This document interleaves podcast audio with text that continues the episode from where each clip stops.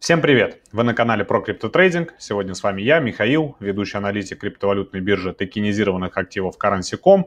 И сегодня мы обсудим традиционно а, топовые монетки, что происходит а, в мировой экономике, ну и, собственно, посмотрим и разберем, куда же а, дальше финансовые рынки будут двигаться. Ну и ключевой темой, естественно, а, является экономический симпозиум Джексон Холли, который прошел 27 августа, точнее 27 августа было выступление главы Федрезерва Джерома Паула.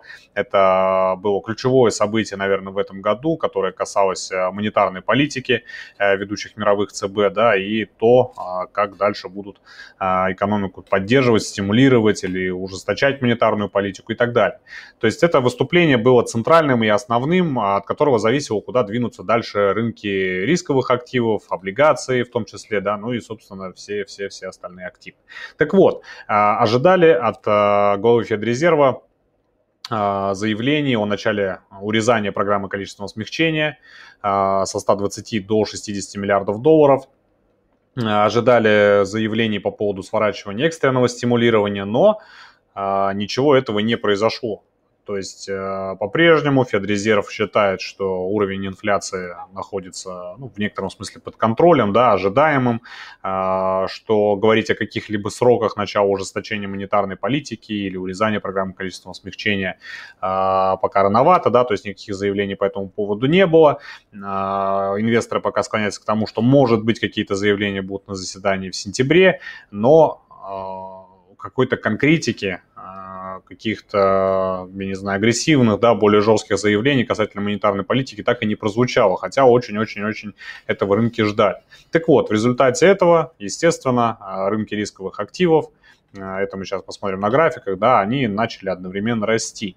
И э, меня очень часто критиковали по поводу того, что я смешиваю традиционную экономику, да, то, что происходит в традиционной экономике с э, криптовалютным рынком, но а, криптовалютный рынок отреагировал на эти события в том числе, потому что, как ни крути, крипто – это у нас рисковые активы, да, которые не гарантируют никакой доходности, не гарантируют возврата средств, а, и, собственно говоря, они точно так же реагируют на какие-то глобальные события, которые происходят э, в мировой экономике. Ну и далеко за примером ходить не нужно. Я думаю, все хорошо помнят март 2020 года, когда официально объявили о начале пандемии, а, рухнули все рынки, в том числе и криптовалютный. Вот. То есть не только негативные, да, но и какие-либо позитивные для инвесторов события также реагируют, а, на это также реагирует крипторынок. Перейдем к графикам. Начнем, естественно, с биткоина.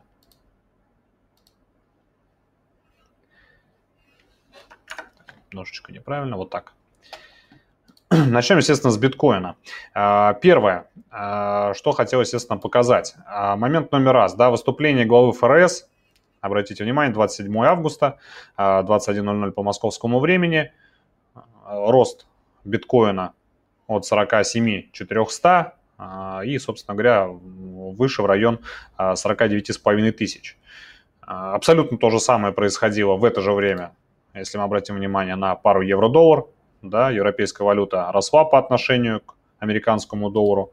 Аналогичная ситуация в паре британский фунт-доллар, да, то есть время, обратите внимание, одно и то же. Золото, аналогичная ситуация.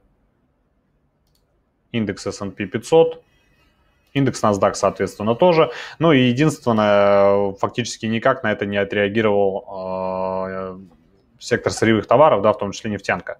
Так, где у нас 27 а, августа? Да, то есть, ну, никаких особо серьезных движений в этот момент не было. Ну, небольшой вот гэп был, да, то есть небольшой какой-то всплеск волатильности, но по большому счету какой-либо, а, каких-либо значимых движений не было. Вот. Ну и, соответственно, переключаемся обратно на биткоин, да, то есть обратите внимание, что биткоин реагировал на выступление главы ФРС точно так же, как и другие рисковые активы. Вот. А, что вообще это все значит? А, отсутствие каких-либо заявлений о сворачивании программ количественного смягчения, да, и вообще прекращении стимулирования экономики, мировой в том числе, э, говорит о том, что денег в системе будет э, еще больше. То есть количество бабла в систему будет вкачиваться больше, больше, больше и больше. И единственный вариант у инвесторов э, при доходности десятилетних облигаций э, США да, 1,3%, у инвесторов просто нет другого выхода, кроме как инвестировать в рисковые активы. на этом фоне, соответственно, не только акции, не только ETF, сырьевые товары, да, но и криптовалюты, на мой взгляд, естественно, будут расти. Вот. А биткоин у нас пока немножечко отстает от рынка несмотря на то, что является, является его двигателем, да, он немножечко у нас пока от рынка отстает.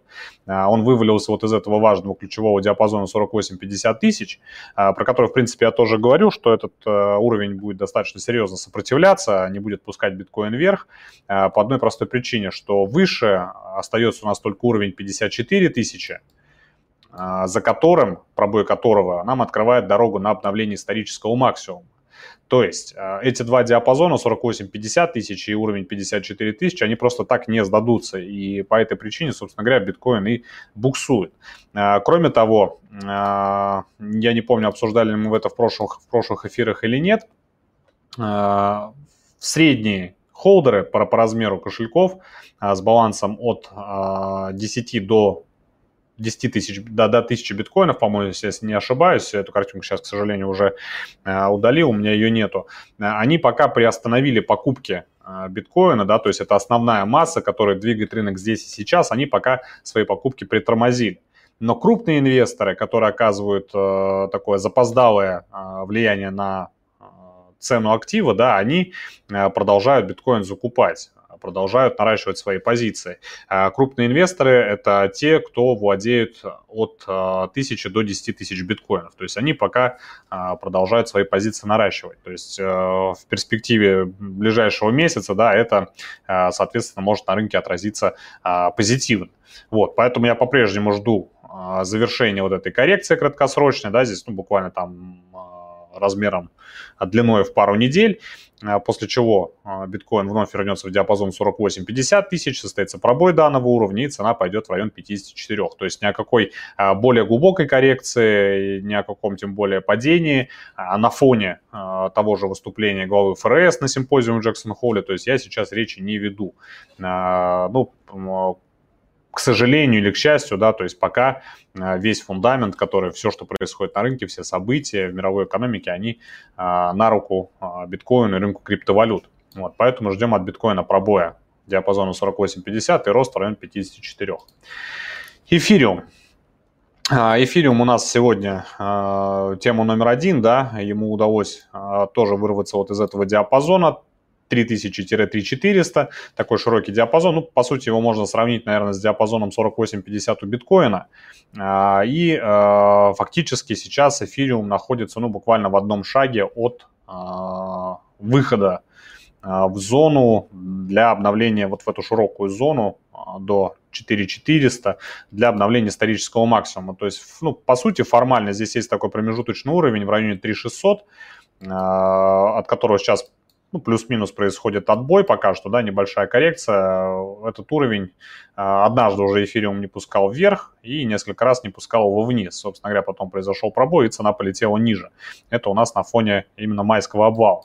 А, что важно, а, вот то, что выше 3400 и 3600, здесь как, как таковых зон ликвидности, зон сопротивления и поддержек для эфириума нету. А, растет а, популярность направления NFT, растет популярность направления DeFi. А, также появляется новое направление GameFi, да, то есть game-финансы, игровые токены. Да, сейчас направление очень бурно развивается. Большая часть из них, основная масса из них, они запущены на блокчейне эфириума. Соответственно, спрос на эфириум также растет. А, ну, также играет э, позитивную роль, да, и оказывает поддержку эфириуму э, постепенный переход хардфорки, постепенный переход на алгоритм POS. А, и что самое важное с точки зрения именно спекулятивных инвестиций, да, а, большинство крупных инвесторов, инвестируя в токены каких-либо проектов, токена стандарта ERC-20, да, которые созданы на блокчейне эфириума, они хеджируют риски а, именно с помощью а, эфириума то есть криптовалюты эфириум, да, то есть в случае чего они перебегают в эфир, э, сбрасывая токены. То есть это достаточно распространенная практика. Вот на фоне э, роста популярности таких вот направлений, как NFT, DeFi, Game, FI, да, вот таких вот, созданных на блокчейне эфириума, соответственно, растет спрос на саму криптовалюту. В результате чего а, она а, растет, ну, скажем так, быстрее рынка, быстрее биткоина.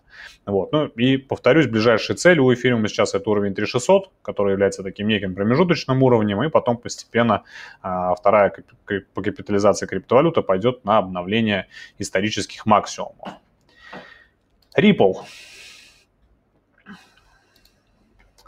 Рипа у нас тоже, находится в таком достаточно широком диапазоне от доллара 0,5 до доллара 30, а, но учитывая динамику, да, учитывая восстановление крипторынка, продолжение роста, продолжение ралли, да, то есть э,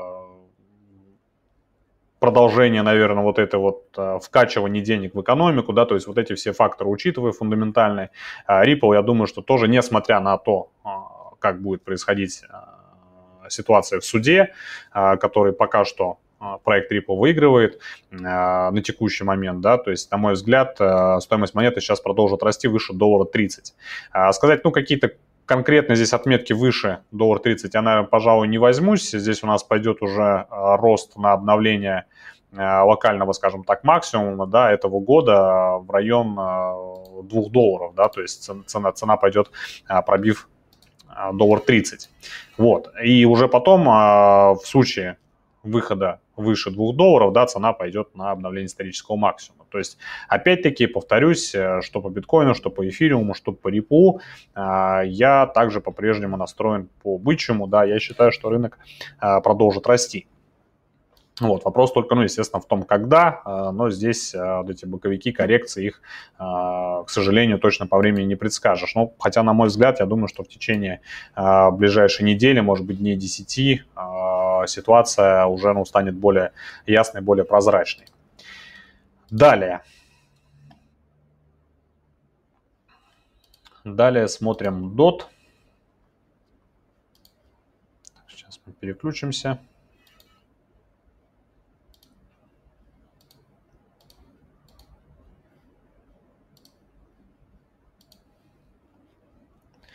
По DOT у нас а, долгожданный пробой Пока сложно сказать, что с успешным закреплением, но тем не менее долгожданный а, пробой уровня 30 долларов.